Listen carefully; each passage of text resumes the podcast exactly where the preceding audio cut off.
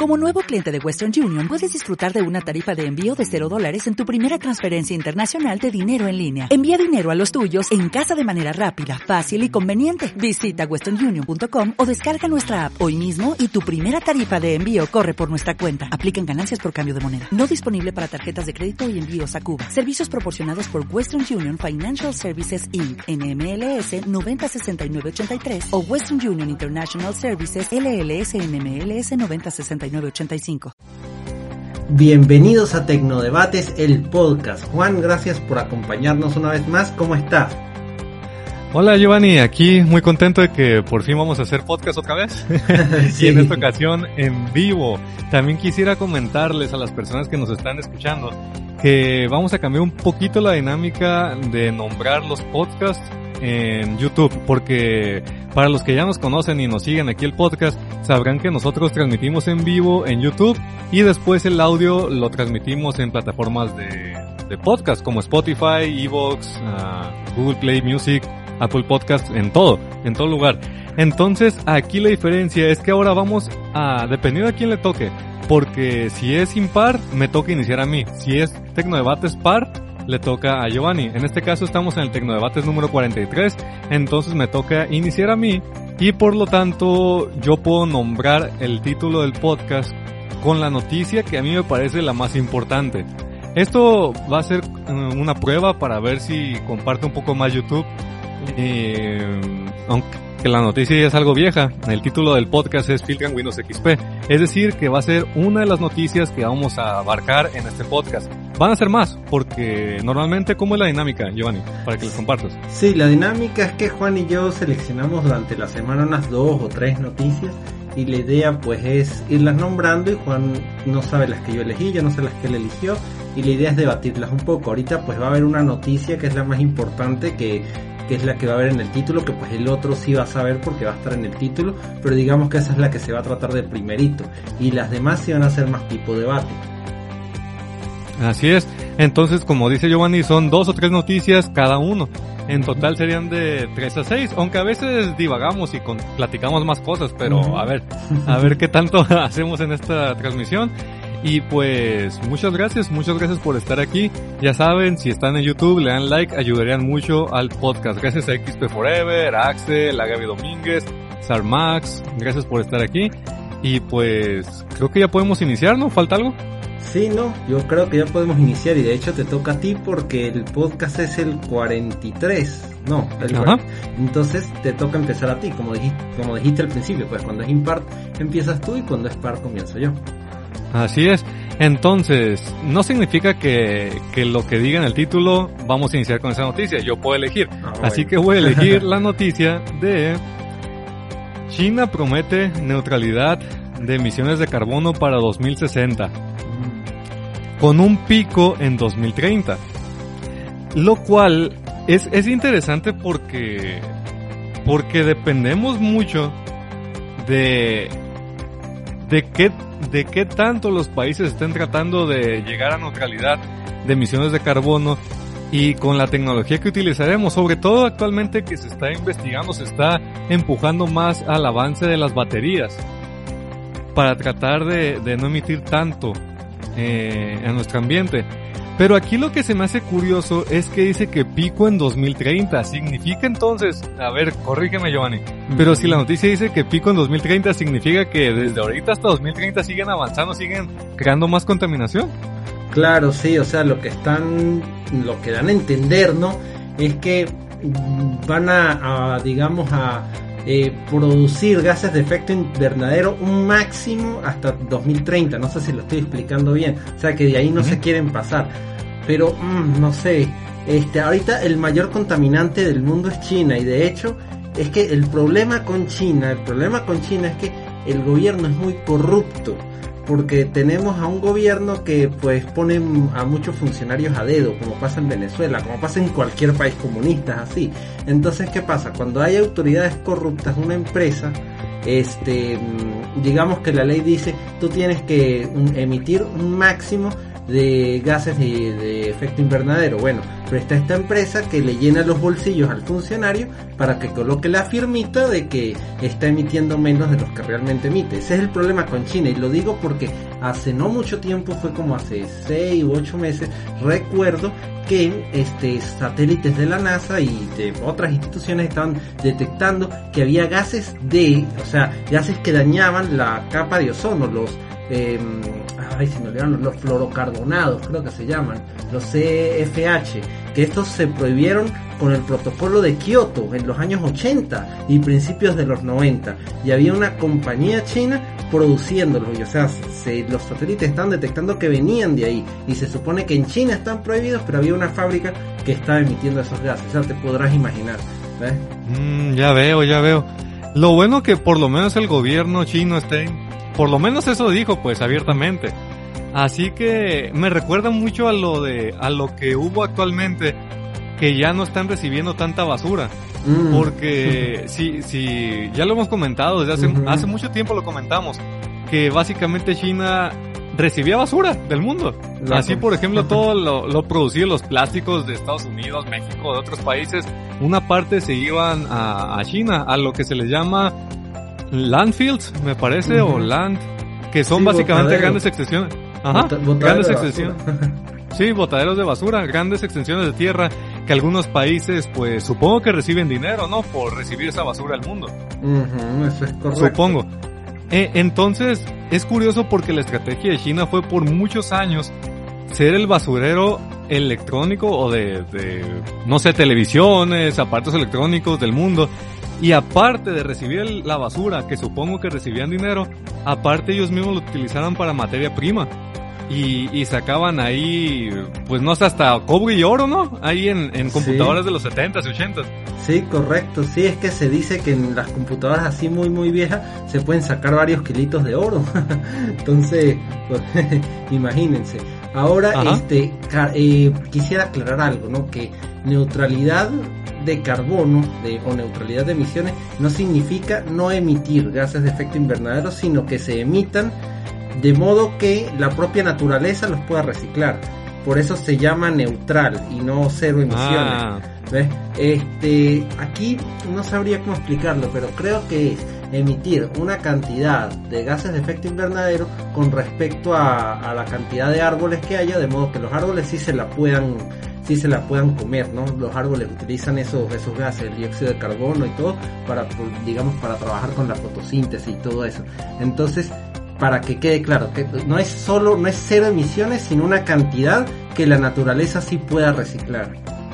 Mm, ok, entonces algo bueno sería en negativo, en lugar de cero que sería negativo. negativo. exactamente, eso sería, eso sería lo mejor. Bueno, por lo menos es, es mejor que a que esté positivo, a que no se lo puedan acabar los, los árboles. No, fíjate que ahorita que dices eso, me recordó que desde que soy niño he visto noticias de que, no sé, científico o hasta niños o personas jóvenes ah, descubren maneras de básicamente hacer lo que hacen los árboles. De que hay máquinas que pueden agarrar esos, eso, esas emisiones y, y hacer que no se vayan al ambiente. Pero, ¿por qué no se habría hecho algo con ello? ¿Será que, que ese tipo de tecnología nomás puede abarcar muy poquito o, o qué será? Era como un tipo de filtros que se ponían según en las en los rascacielos o lugares así. ¿No te tocó escuchar? Sí, sí, todavía hay varias empresas que están en eso, eso se llama carbon capture. Pero el detalle es qué hacer con el dióxido de carbono. Lo que se está buscando es que se atrape el dióxido de carbono y que pues se pueda hacer algo para crear un modelo sostenible desde el punto de vista económico había visto que una empresa alemana lo que estaba proponiendo era convertir los aires acondicionados en sistemas de captura de carbón, porque como el aire acondicionado, pues, o sea, constantemente está cogiendo el aire, le extrae el calor y lo bota frío, entonces como hay, digamos, cierto mecanismo en donde se captura ese aire, una vez que se capturara ese aire con el aire acondicionado, sacarle el carbón ahí. Eh, habría que modificar levemente todas las máquinas de aire acondicionado. Entonces, ¿cuál sería la idea, no? Que este, ese dióxido de carbono se mezclara con otras cosas para crear un combustible, una especie de como el etanol, pues el etanol se hace, creo que este, a partir del maíz, ¿no? Entonces es carbón neutral, digamos, porque este la propia naturaleza se lo puede se lo puede consumir. Bueno entonces se podría hacer un combustible que se vendería. Eso es lo que yo había visto. Pero digamos que el problema es ese. Qué hacer con el dióxido de carbono que se captura o sea que básicamente es no hay forma de sacar dinero, entonces no se hace. Exacto, es triste, pero cierto. Y lo, lo triste, o sea, para, para deprimirlos aún más, es que muchos científicos aseguran que ya estamos por encima de, de, digamos, el punto de inflexión en el cual podemos detener el cambio, los efectos, digamos, reversibles del cambio climático. Eh, y la única forma de evitarlos es, o sea, no solo haciendo la transición a tecnologías verdes, sino combinándolo con algo de captura de carbono. O sea, no es suficiente pasar a tecnologías verdes en esta época, sino hay que quitar dióxido de carbono del aire. A ver, esto lo que voy a decir es pura especulación porque no tengo nada de conocimiento. Pero a como yo lo interpreto, les digo, estoy totalmente mal, por favor corríjanme los que en verdad sepan. A como lo interpreto, el planeta Tierra básicamente está tratando de recuperarse por sí mismo y es por eso que pasan esas cosas de desastres naturales, ¿no? Eh, no. Supongo que es como un tipo de, de manera de liberar energía. Es como o, simplemente, o sea, ¿cómo lo explico? Ah, esto ya ha pasado en el pasado, ¿no? De manera natural. Oh, sí, sí, o sea, eh, sí y no, o sea, este, libera energía o no, no, yo yo creo que la palabra liberar energía no, no está bien. O sea, simplemente el clima empieza a funcionar de forma diferente. Digamos, no es que el planeta intenta arreglarse, sino simplemente está reaccionando a los cambios. ¿Ha pasado de forma natural antes? Sí. De hecho, creo que la primera edad del hielo finalizó, porque lo que pasa es que las edades del hielo es como una especie de paradoja para los científicos, porque si la Tierra está totalmente congelada, refleja mucho, mucha luz solar y de hecho refleja tanta luz solar que no absorbe la suficiente para que se derrita y termine la edad del hielo. Ok, entonces los científicos dijeron, pero ajá, entonces ¿cómo finalizó la edad del hielo si digamos es un ciclo autosostenido? Precisamente el hecho de que la Tierra sea una una bola de nieve sea blanca hace que refleje la luz del sol y al reflejar la luz del sol no se acumula suficiente calor para terminar la edad del hielo. Entonces, ¿qué se descubrió analizando los sedimentos y todo eso? Que hubo un evento volcánico que aumentó la cantidad de dióxido de carbono en la atmósfera y entonces de hecho llegó a tener concentraciones muy superiores a las que hay ahorita, creo que un 10%, algo así. O sea, el efecto invernadero fue bestial, bestial, bestial. Y eso fue lo que finalizó la última glaciación. Ah, es lo que te iba a decir porque es que parece básicamente como un sistema de autoprotección. que, pero, pero a lo que me refiero es que el fin del mundo y el fin del planeta no va a estar. Nosotros somos los que, los que vamos a, a desaparecer antes. Pero aquí a lo que quiero preguntar es que si automáticamente el planeta tiene esos, esos sistemas después se va a recuperar. Pero el problema es que es tan fuerte que nosotros no podríamos sobrevivirlo. Pues, sí, o sea, no es que no lo sobreviviríamos, sino que aumentaría mucho la desigualdad social, porque los países pobres se harían todavía más pobres.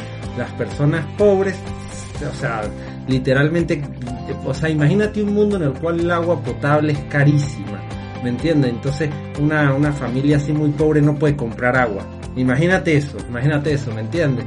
Este, imagínate, por ejemplo, que en las zonas cercanas al Ecuador, pues la temperatura es prácticamente desértica, ¿no?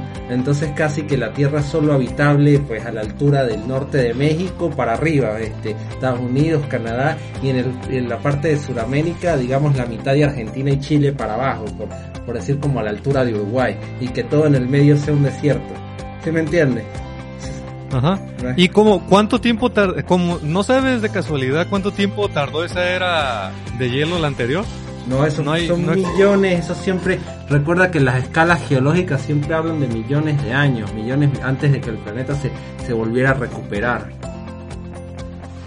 No, pues que eso está en una escala mucho mayor de, de la historia humana. Claro, por eso, por eso, o sea, si no, si, claro, recuerda que dije que el efecto invernadero fue mucho peor del que tenemos ahorita pero de todas maneras para que se para que la Tierra volviera a alcanzar su equilibrio sería muchísimo más que la expectativa de vida de cualquiera de nosotros. Así que este por eso digamos esta década es clave esta década es clave hay que hacer lo posible eh, no sé poner nuestro granito de arena no sé si si pueden sembrar un árbol lo siembran si pueden usar una bicicleta en lugar de usar el transporte público usar un taxi pues mejor eh, cada cada cosa cuenta no yo creo.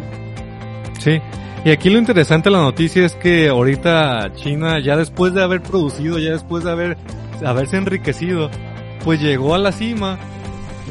Y ahora que ya hizo todo el cochinero, ahora sí ya quiere como que ya es lo que te digo que ya no ya no va a aceptar tanta basura de otros países. Y es por lo mismo que desde que anunciaron eso países como aquí en México empezaron con eso de que ya no ya no dan plásticos ya todo es más reciclable y, y de cierta manera qué bueno y que me alegra que exista eso. Pero tampoco es por la bondad de su corazón, es porque simplemente ya no va a haber tanto lugar para ir a dejar toda esa basura. Y como los países se van a tener que encargar de su propia basura, pues ya van a intentar no generar tanto. Sí, y digamos continuando con lo que dijiste, que no es de la bondad de su corazón, porque los políticos realmente, políticos y empresarios siempre va a pensar en dinero y realmente las fuentes de energía renovables ahorita alcanzaron un precio que supera a cualquier otra a cualquier otra fuente, o sea, lo que es eh, la energía eólica y solar es la fuente de energía más barata que hay. Es más barata que el carbón, más barata que el gas natural, incluso hasta rivaliza con la nuclear, ¿no? Entonces, este, precisamente la transición verde es también porque les conviene, porque es energía barata. Eh, y de hecho, lo que es este, eh, esas empresas solares y eólicas generan demasiados empleos en Alemania están generando 10 veces más empleo que la industria del carbón. Entonces, eh, vuelvo y repito, no es como tú dices la bondad de su corazón, realmente ahorita se está viendo no porque sea grave, sino porque realmente conviene desde el punto de vista económico. Pues sí, o sea, afortunadamente, qué bueno. qué bueno, pero qué mal que tardó tanto por lo mismo. Mm, sí, qué mal. Siento que pudo haberse adelantado muchos años. Sí, eso es correcto. Eso es correcto. Pues, si lo piensas, por ejemplo, imagínate que en los 90 si hubieran hecho, si hubiera hecho cierta presión para eso, ¿no? Ajá, y cómo se hubiera hecho con los vehículos y las baterías de los 90 no permitían, o sea, este, por ejemplo, los, si tú te pones a buscar los carros eléctricos de los años 90, tenían una autonomía tonta de 40 kilómetros, algo así. Entonces, ¿cómo se hacía?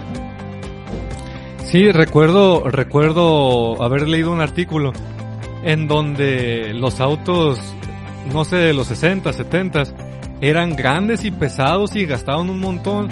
Y era porque en esa época se había descubierto yacimientos de petróleo a lo, a lo tonto, que estaba baratísimo. Entonces no les importaba. O sea, tú podías gastar y comprar y llenar el, el tanque del, del automóvil y no importaba. Y, y hasta se burlaban de los autos japoneses que eran pequeños. Ajá, exactamente, que eran, este, estaban diseñados para economizar. Ajá.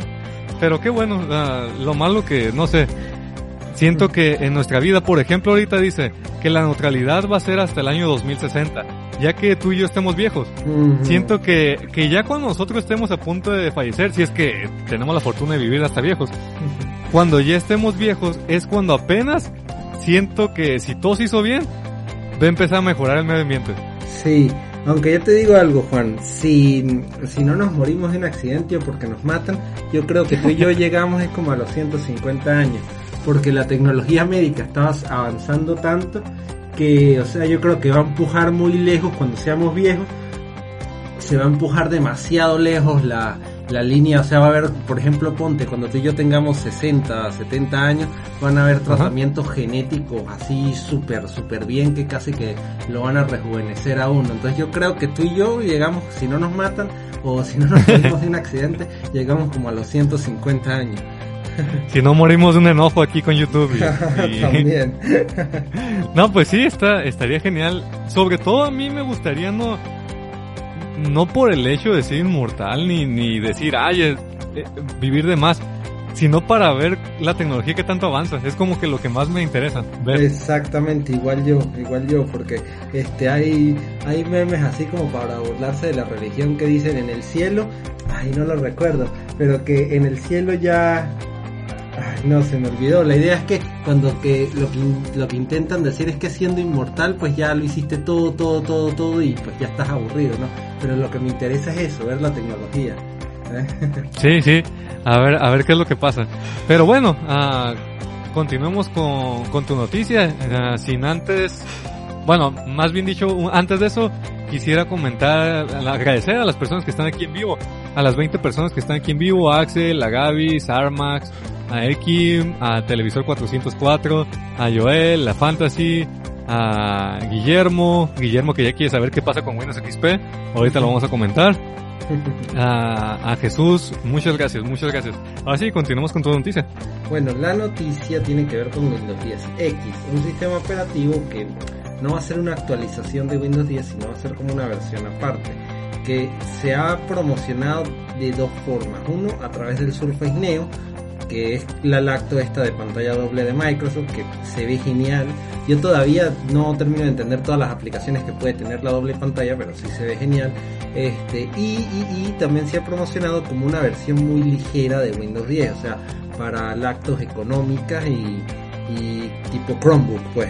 Entonces, esta noticia nos dice que las aplicaciones Win32 no van a funcionar en Windows 10X.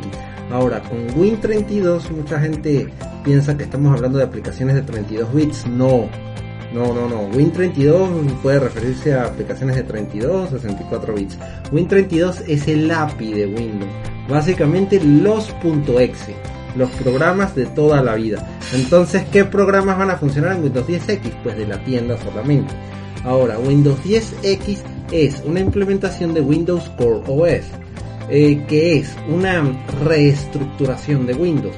Eh, Windows 10 carga muchos elementos de versiones pasadas de Windows y creo que lo vamos a ver un poquito mejor en la noticia principal porque básicamente Microsoft cuando saca una nueva versión de Windows no es que lo hace desde cero sino agarra la última versión y digamos le, le agrega cosas pues prácticamente entonces las modificaciones se van se van acumulando una encima de otra Windows Core OS ahí sí lo está haciendo desde cero con lo que ya con lo que ya sabe de Windows eh, y lo está dividiendo en módulos para hacerlo, digamos, mm, como más este, versátil para diferentes dispositivos. Entonces, Windows 10X iba a tener el módulo Win32 aparte, no incorporado en el sistema, como pasa con Windows 10, con Windows 7, sino iba a estar aparte. Pero eh, en las builds internas llegaron a la conclusión de que el rendimiento no era bueno, entonces lo quitaron.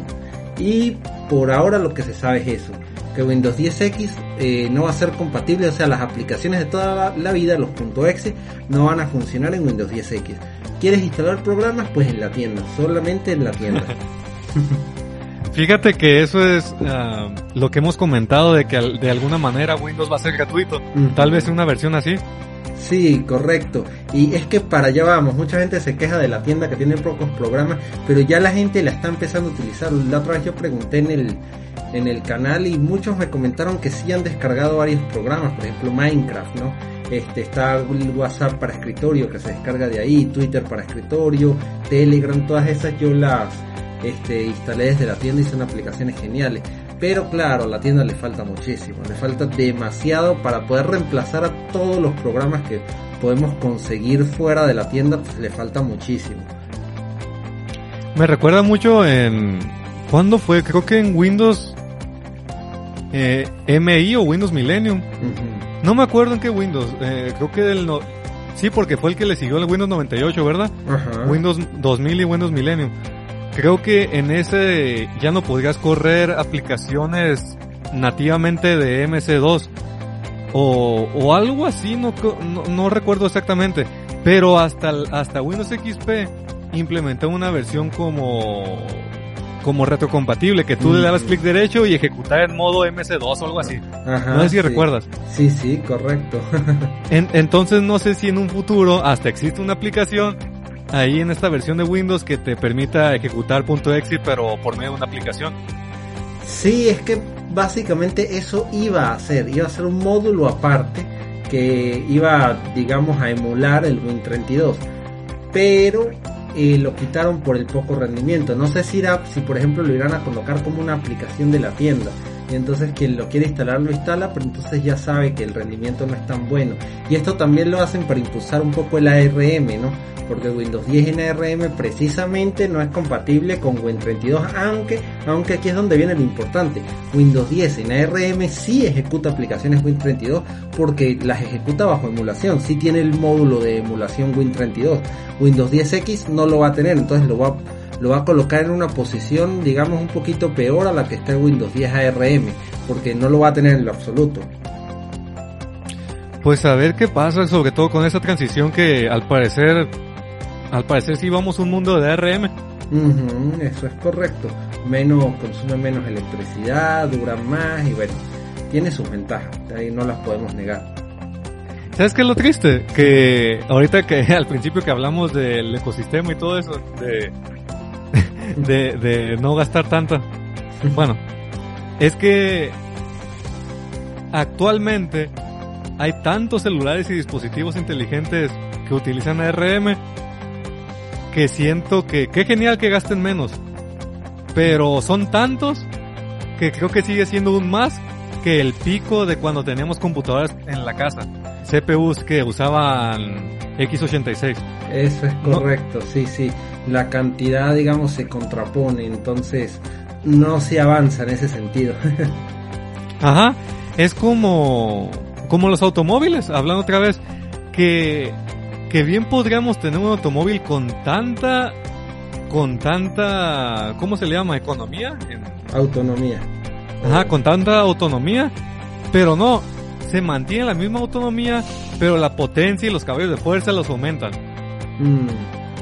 es como que, ok, podemos hacerlo más económico o podemos mantenerlo igual, pero aumentar la potencia. Y siento que es igual. Tenemos uh, ah, CPUs que, que, consumen menos corriente, pero en lugar de... de uh, en lugar de, de, de... ¿Cómo lo digo? De aprovecharlo, tenemos más dispositivos y, y, que son mucho más potentes y al final como que se contrapone, como que al final da igual.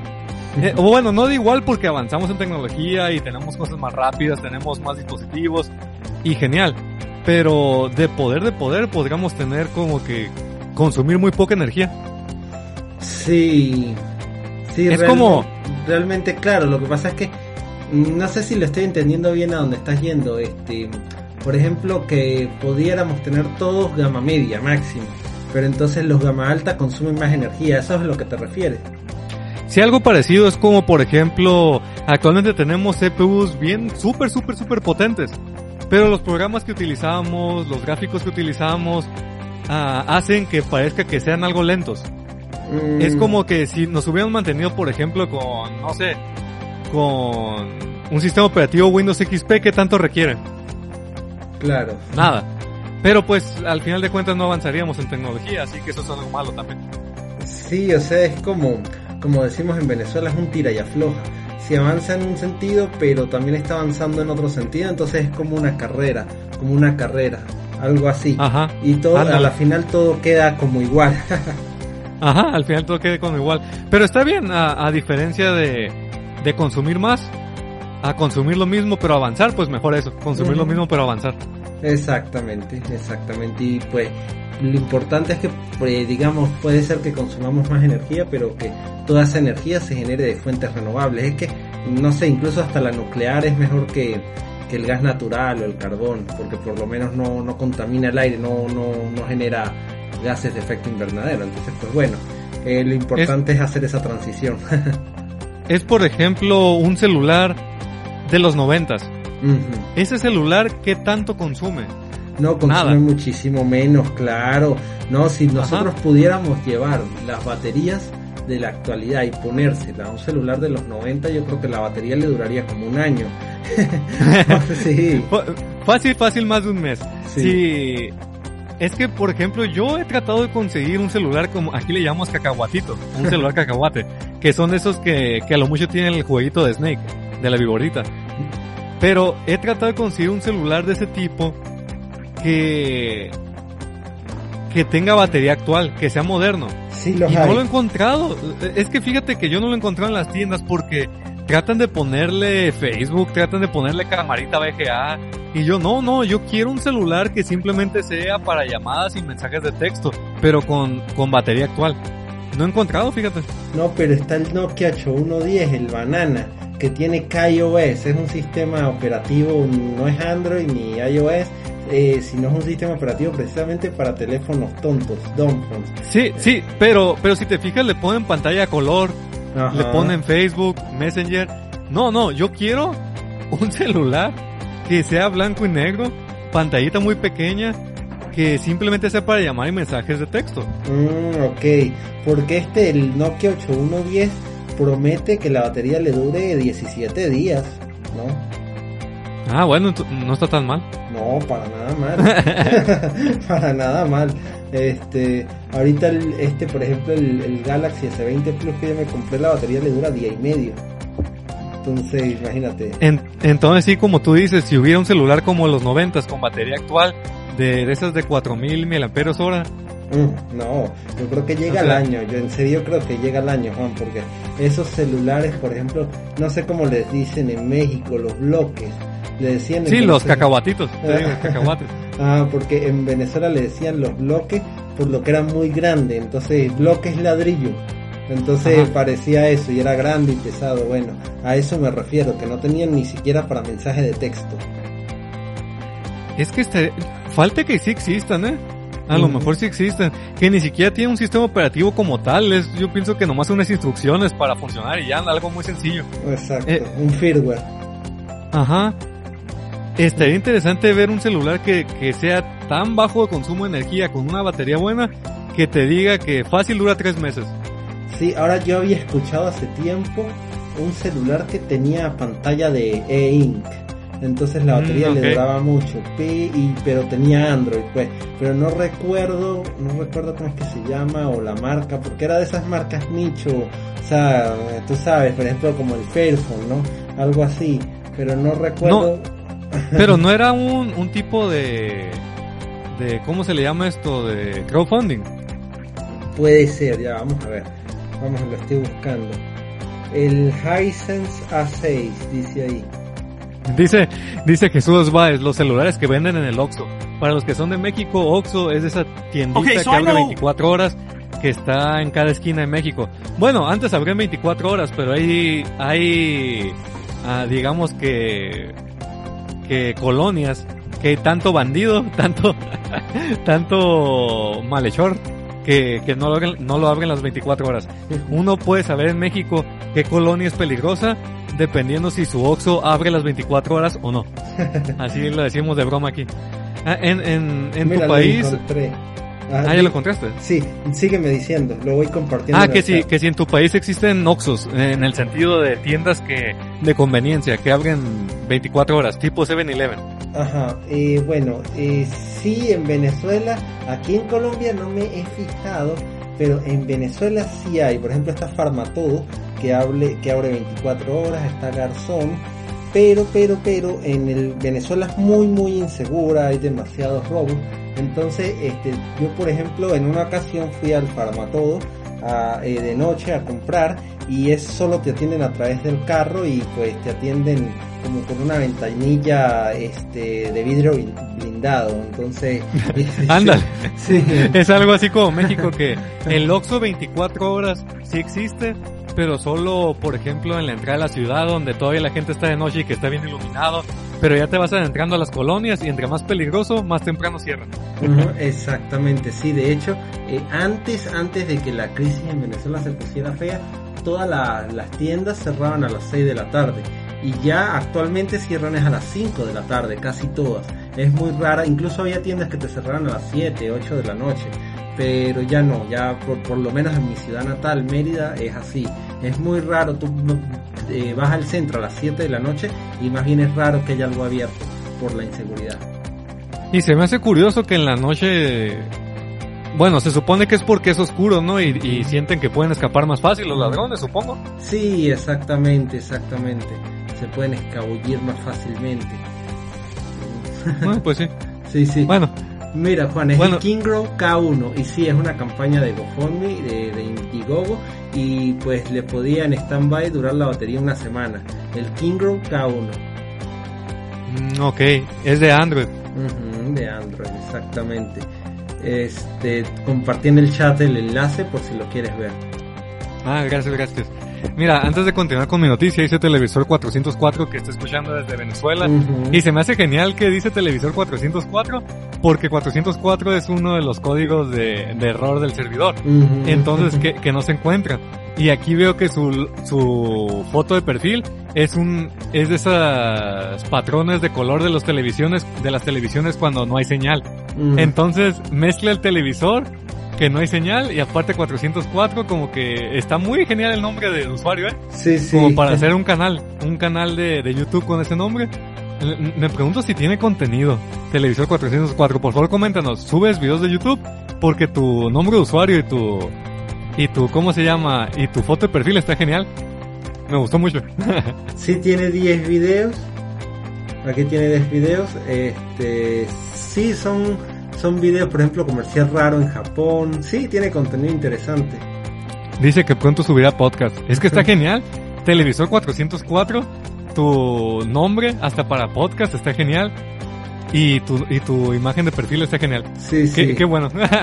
no como nosotros que no encontramos un mejor nombre y, y- y ni siquiera tenemos una imagen de perfil.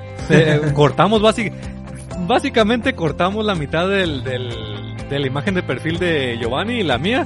Y ahí está todo, todo feo. Ajá. sí, sí, sí.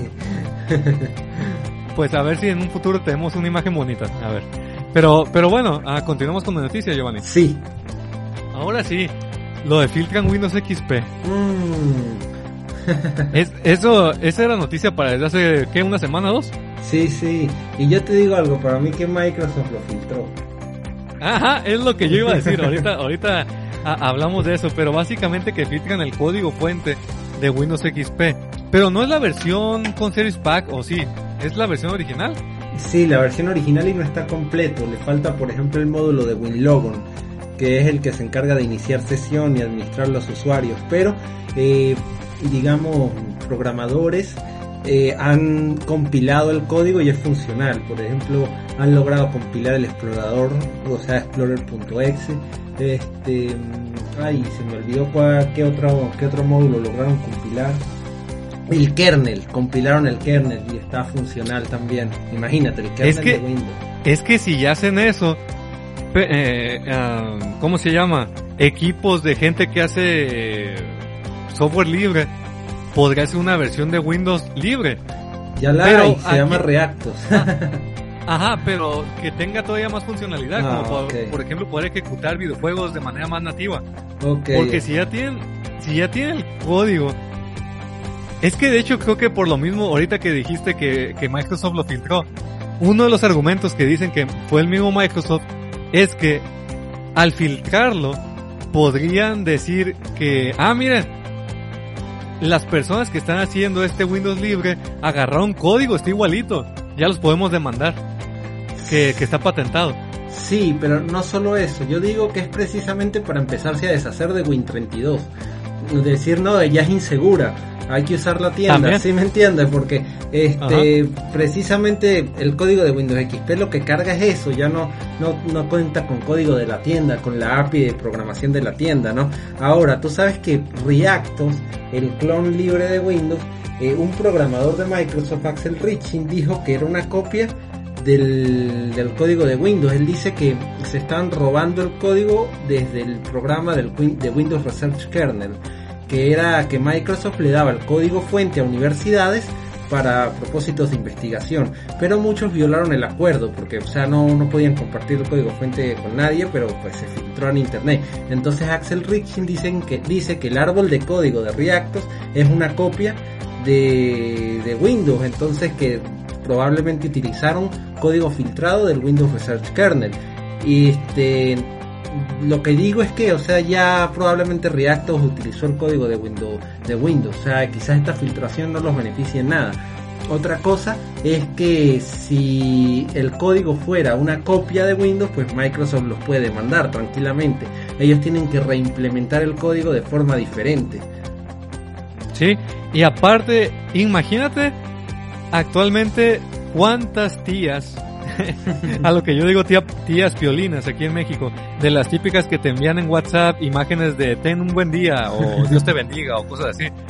Imagina cuántas tías como la mía que, que no quería cambiarse computadora o cuántos, cuántas instituciones de gobierno, cuántas instituciones educativas utilizan computadoras con Windows XP. Y sobre todo las del gobierno, que son uh, tratos multimillonarios con Microsoft para poder tener sus computadoras con estos sistemas operativos. Imagina que ahorita les estás diciendo que vilmente ya se filtró Windows XP, que no es nada seguro, actualiza. ¿Cuánto se van a pasar a Windows 10 y cuánto dinero le da eso a Microsoft? Por lo mismo se cree que ellos mismos lo filtraron. exactamente. De todas formas, la cuota de uso de Windows XP pues es casi casi nula. Estamos hablando de un 1.54%. Pero ¿cuánto es ese porcentaje? Claro, ¿cuántos y hay millones otra cosa, Hay otra cosa importante, que la filtración afecta a Windows 7. ¿Por qué? Porque Windows 7 comparte mucho código con Windows XP. Entonces, agujeros de seguridad que se descubren en Windows XP podrían afectar a Windows 7. Entonces aquí hay otro argumento de por qué Microsoft lo pudo haber filtrado. Y de esto pues vamos a hablar en una noticia, te va a parecer súper interesante, es la noticia que voy a decir yo ahorita. Este, si quieres dila, que, que se mezcla. Que se combine, bueno. Y es que la cuota de Windows 7 creció un poquito. Este, entonces está, ¿Creció? sí, creció un poquito. Eh, el mes pasado había crecido el Linux y se cree que era por los trabajadores remotos, que pues muchos se vieron, utilizar, se vieron obligados a utilizar Linux en sus casas, pero ya como se estaban flexibilizando las medidas, pues Linux volvió a caer y Windows 7 creció, pero es un porcentaje mínimo, como un 1 o un 2%, aquí la tengo. Windows 10 no consigue derrotar a Windows 7 que sigue más vivo que nunca. Entonces, según Net Market Share, la cuota Actualmente Windows 10, oh, se me salió un gallo. Actualmente Windows 10 está presente en un 61.26% de equipos, o sea, eh, es indudablemente, pero entonces ¿qué pasa? Aumentó del 22.31% al 22.71% entre agosto y septiembre. Estamos hablando de menos de un 1%, pero es impresionante que haya aumentado es impresionante siquiera el hecho que, que no haya disminuido, pues eh, así se hubiera mantenido, así se hubiera mantenido. Imagínate que haya pasado de 22.31 a 22.31. Eso sigue siendo impresionante, porque dado no, que... sí, ya quisiera, ya quisiera estas distribuciones de Linux subir tanto. Exactamente, ya quisieran subir tanto. Entonces, pues, le está costando a Microsoft derrotar a Windows 7. a ellos mismos. A ellos mismos. Exactamente. Pero supongo que a lo mejor ese porcentaje incluye las versiones piratas, ¿no? Claro, sí, le incluye. Ahora mira lo que pasó con Linux. El mes pasado 2.33% y ahora 1.14%, o sea, cayó bastante, ¿no? Entonces, sí, va a incluir obviamente a las versiones piratas y de hecho yo creo que de ese 22%, como el 90% son piratas. sí, yo creo. Es que no entiendo si actualmente puedes descargar Windows 10 gratuitamente, original y con actualizaciones desde los servidores de Microsoft. Lo único que no es que no vas a poder cambiar tu fondo de pantalla y dice ahí que actualices, ¿no? Creo que es lo único que te menciona ahí abajito en un, en un esta marca de agua. Pero al final de cuentas es original y, y, gratuito. Supongo que no quieren por el hecho de... Ah, ¿Cómo le explico? Por el hecho de... No, es que ni siquiera siento que sea por eso. Lo de los... ¿Cómo se llama? Tele... Telemétricos, de que te quitan información. No creo que ni sea ni por eso, porque mucha gente ni le ha de importar. Entonces, ¿por qué será que no actualizan a Windows 10? Porque ya les funciona bien el que sí, tiene. es como la resistencia al cambio. Quizás también tienen computadoras que no son la gran cosa. Windows 10 no es tan pesado, porque mucha gente cree que no, que es súper pesado. Pues no, yo en mi mamá lo uso en una Pentium 4 del 2007 y funciona bien. Creo que con un giga de RAM funciona, ¿no? El con un giga de RAM funciona, pero sí sería algo lento. Para que te funcione bien 2 gigas de RAM, ah, es digamos lo, lo recomendado. Eh, yo digo que es eso, primero resistencia al cambio, porque muchos amigos se quejan de que, por ejemplo, van a buscar una impresora y no la encuentran, porque antes en Windows 7 tú hundías inicio, dispositivos impresoras y ahí estaba, en cambio ahorita en Windows 10 pues eh, es diferente, ¿no? Se va que si configuración, a dispositivo y entonces ahí busca impresoras y escáneres y entonces ahí está, pero la interfaz es muy diferente porque es el panel de configuración y no el panel de control, entonces se quejan desde eso, que es como que muy diferente, ¿no? Este, y había otra queja, pero no la recuerdo ahorita. Pero, y hay muchos que se quejan, que dicen que es pesado, pero eso es mentira, no es tan pesado. Funciona, funciona muy bien. Yo, yo estoy contento, yo estoy contento estoy súper con la contento. computadora. Sí, yo estoy súper contento, sobre todo con la integración con el teléfono. Que pues, que, que claro, es algo que tú tenías desde hace tiempo en Mac, pero ahorita en Windows 10 está funcionando muy bien. Que por ejemplo yo tomo una foto y ya la tengo en el celular, no tengo que ni siquiera pasarla, sino ya la tengo de una vez en el celular. ¿Qué digo? La en el computador. O sea, la tomo con el celular y de una vez al computador. Tal vez para las personas que, que son ávidas en tecnología, que tienen mucha habilidad o que les gusta la tecnología, que supongo que son todos los que están aquí, se estarán, estarán diciendo, pero Juan, Windows 10 nos quita información y, y no es privado y, y por eso no me gusta. Tal vez nosotros no pensemos tanto así porque nosotros como compartimos contenido en internet, ya nuestra, nuestra voz, nuestro nombre, ya, ya todo está en internet. Tal vez por, a nosotros no nos causa tanto ruido y, y podríamos comprenderlos desde su punto de vista que ustedes no, no generan contenido, bueno, sí generan, no crean, generan mucho, mucha información todos los días, pero tal vez de una manera un poco más anónima que nosotros. Exactamente. Y ahorita lo que es la telemetría de Windows 10 se puede desactivar sin ningún programa externo. Entonces pues no entiendo tampoco la queja.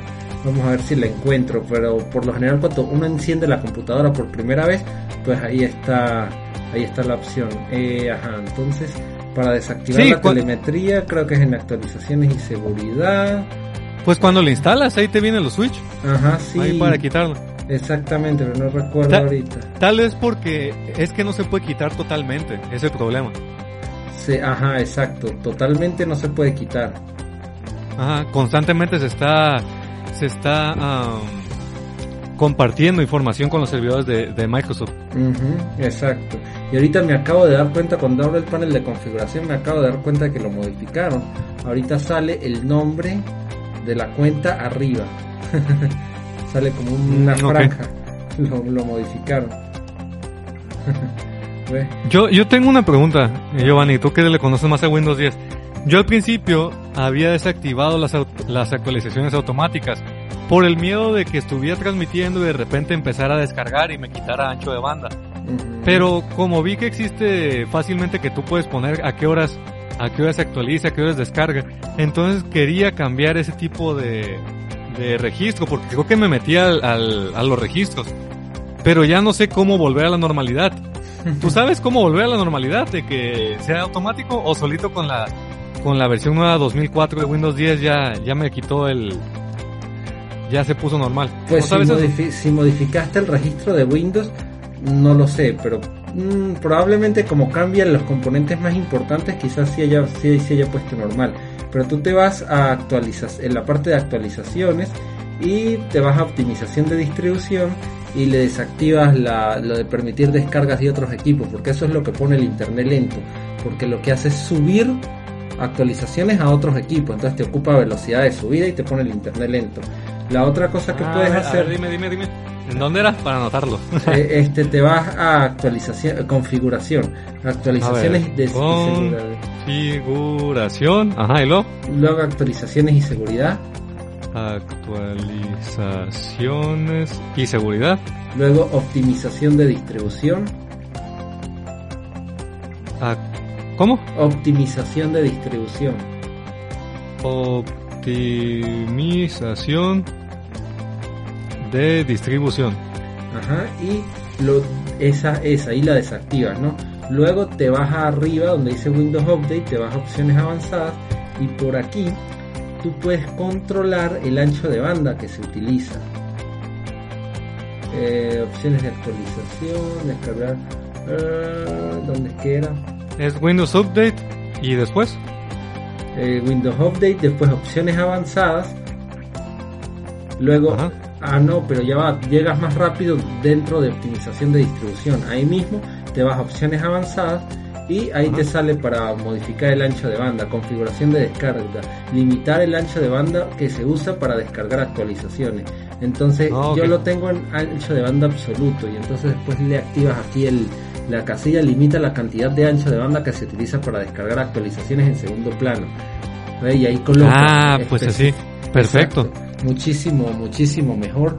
Yo lo tengo en absoluto porque no siento que no siento que sea mucho, porque por ejemplo, el segundo martes de cada mes te descarga las actualizaciones de seguridad, pero esa es acumulativa, lo que significa que si no has actualizado nunca, pues te va a descargar todo ese poco de actualizaciones juntas. Si lo mantienes actualizado, pues el paquetico no va a pesar nada, porque no va a hacer nada, porque ya va a estar actualizado, ¿sí me entiendes? Me pregunto si en algún futuro Windows...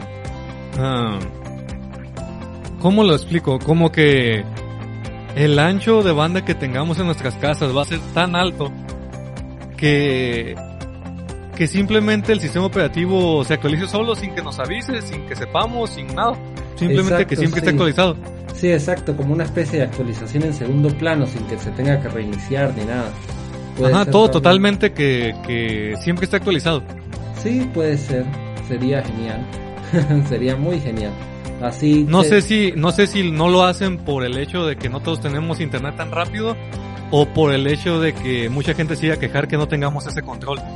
No sé qué sea. Eh, y no, y hay otra, hay otro factor importante que creo que no estamos considerando, que es el trabajo de los programadores. Imagínate, este se descubre un agujero de seguridad y hay que, hay que echar código para parcharlo, ¿no? Porque hay que, digamos, hacerlo de modo que no afecte otras funciones del sistema operativo, que ya de por sí es bastante complejo. Entonces quizás sería como complejo sacar, sacar parches tan rápido, ¿no crees? Bueno, tal vez. Ajá. Sí, sí, sería complejo. Yo, yo, so, ajá, yo sé programar, pero yo creo que nunca he compilado un sistema operativo completo. ¿Tú sí? No, lo único que llegamos a hacer ejercicios que hacían como mímica de, de sistemas operativos, pero ya ni me acuerdo. Fue, fue en la universidad ya hace muchos años y, eran cosas bien complejas, no sé, yo- me dolía la cabeza. Sí, era el hola mundo del kernel de Linux, ¿no? Me imagino que es eso. Pero bueno, vamos a, a saludar a las personas que están aquí. De hecho, hace rato rompimos récord, creo que éramos 26 personas en vivo. Se los agradecemos mucho. Ah, por favor, denle like a la, a la transmisión. Eso nos ayuda mucho. Y para las personas que nos están escuchando en, en- en plataformas de podcast como Spotify, Evox, etcétera, muchas gracias por estar aquí. No sé si ahí pueden calificar o dar like o no sé cómo funciona. También que nos ayuden. y gracias a, a ese Aguilar, a Televisión 404, gracias a Axel, a los que están comentando aquí, a Joel. Muchas gracias. Eh, Quispe está preguntando si llegó tarde. No, no, no. Ya casi estamos terminando, pero no. A- acuérdate que de todos modos este video se sube y está en la plataforma aquí en nuestro canal de YouTube. Ajá, exactamente. Ahora me, me dio risa esta pregunta, Juan. Mira, ese, ese Aguilar dice, ¿quién es Juan? Nadie. Soy un, un programa de inteligencia artificial que habla con, con Giovanni, él lo programó y pues así para tener su podcast. Sí, le iba a llamar Jarvis, pero me dio miedo que me demandaran, tú sabes. Entonces, Ándale, así que que no digan ese secreto, ah, así que Giovanni tiene otro canal, el canal de, de Giovanni secundario hecho por su inteligencia artificial, se llama Juan Villalbazo, donde habla acerca de programación, ahí pueden visitarlo, ¿ok? Sí, sí, vayan a suscribirse a ese canal. Sobre todo tú ese, que es el que estás preguntando. Ajá. Bueno, ah, yo ya no tengo noticias como tal, ¿y tú? Eh, pues tampoco. Ah, no, sí, una mini noticia, sí, una mini noticia que pues me pareció súper interesante, pero no hay mucho que discutir tampoco, que es que ahora Microsoft Edge Chromium nos permitirá anclar páginas web a nuestro menú de inicio de Windows 10. O sea, uno puede anclar programas al menú de inicio, ¿no? Y aparecen eh, las famosas baldosas.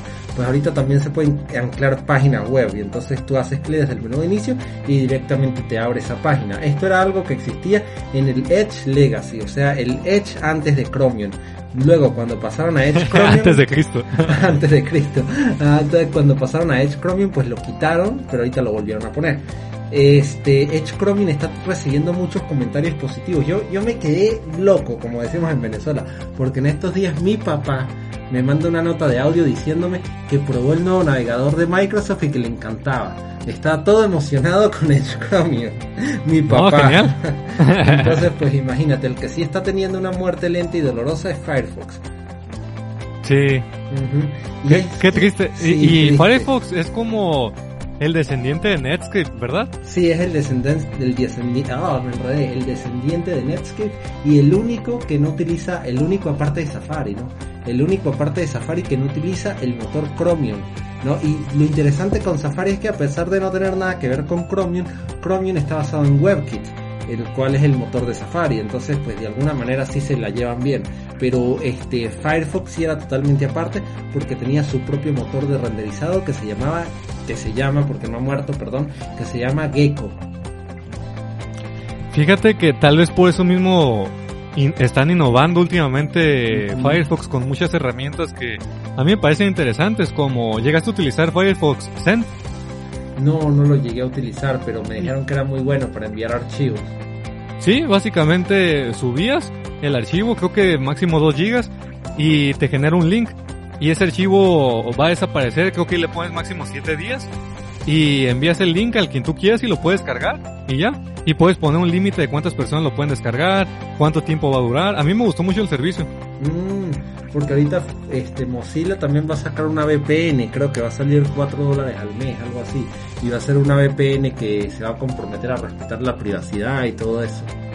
Oye, eso estaría genial. Sí, sí. Sobre todo ahorita que, que por ejemplo, a mí me gusta South Park, pero estoy enojado que, que la plataforma para ver sus capítulos gratuitos ya no te permite verlos en inglés, te redirecciona a la versión en español. Y, y por años y años tú puedes ver todos los capítulos en inglés, todas las temporadas, gratuitamente. Y ahora te redirecciona y ya no puedes. Supongo que un VPN te ayudará en eso. sí, ¿y cómo se llama esa plataforma? ¿Es, ¿ah? ah de South Park. Ah, creo que es ah, soappark.cc. Ahí tú directamente en, en YouTube, mm. digo en Google, en Google pones South Park Online y ahí te aparece. Ah, ok, ok. Excelente. Sigue funcionando, pero te redirecciona a ver los capítulos en español. Mm, mm, y a ti te gusta verlos en inglés.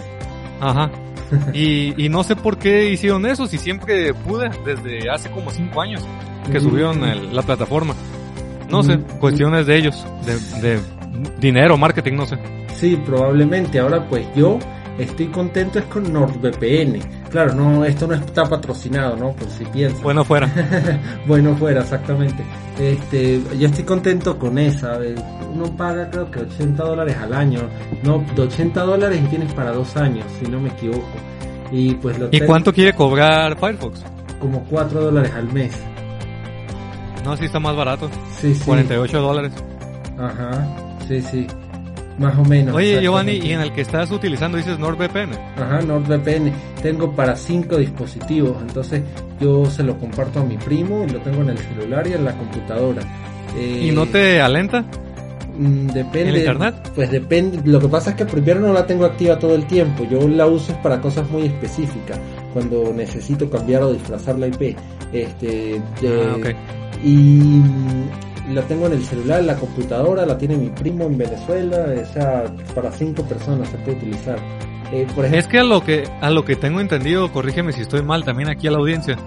Básicamente te conectas primero a los servidores de ellos y ellos ya se dirigen a donde tú querías ir. Exactamente. ¿Es así? ¿Es como intermediario? Sí, es un intermediario, entonces obviamente sí se siente la conexión, ¿no? O sea, eso es lo que iba a decir, que cuando la activo sí lo he sentido sí he sentido como una disminución en la, velocidad, pero no me afecta por eso, porque no es para tenerla todo el tiempo. Mm. O sea que no me serviría, por ejemplo, no sé, transmisiones en vivo, ese tipo de cosas no se usa para eso. No, para eso no creo que te sirva, pues.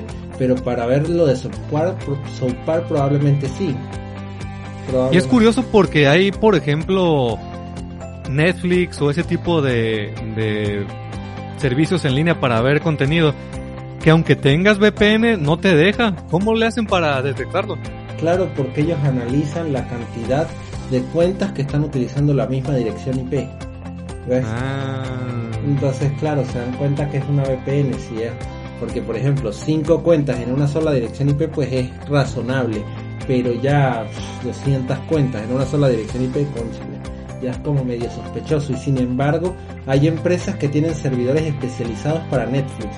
Debe ser que tienen una cantidad de direcciones IP reservadas pues, pues impresionante, ¿no? No sé si NordVPN tenga servidores para Netflix, pues no me he fijado, pero yo no lo uso para eso. Yo lo uso es eh, una de las cosas, o sea, entre, entre varias cosas, pero una de ellas, el ejemplo que se me ocurre ahorita, es que yo tengo una cuenta bancaria en Italia, pero el banco como que no le gusta que uno ande utilizando mucho la cuenta fuera de Italia. Entonces, la, Mm. cuando voy a abrir la cuenta bancaria, pues simplemente este, disfrazo la IP que estoy en Italia y ya. No, ok. Sí, tiene sentido, como también para hacer una cuenta de PayPal, supongo, si quieres hacerlo en Estados Unidos. Exactamente, que en PayPal en Estados Unidos tiene muchísimas más opciones que en el resto del mundo. Por ejemplo, hasta tarjeta te dan. Eh, Tiene entonces- sentido. Sí, exactamente, tiene todo el sentido del mundo. De hecho, me pregunto si, si aquí para los impuestos podrás poner como un gasto operativo la VPN. No, yo creo que sí, claro, porque si tú lo estás utilizando para trabajar, este, yo, este, lo que puedo poner de gastos operativos cuando voy a pagar impuestos lo coloco, así sea una estupidez. Sí, no como cosa. es que nosotros que trabajamos en línea puede ser el internet, Ah. la, la electricidad, la luz. Exactamente, no, yo hasta Netflix, porque pues lo utilizo como para sacar información de los documentales y cosas de esas, entonces. Ah, sí, sí, sí. No, no, no significa que veas series ni nada eso, nomás para Exactamente. documentales. Para documentales, exactamente, yo si lo, lo- si lo puedo poner lo pongo, sin Sí, pena.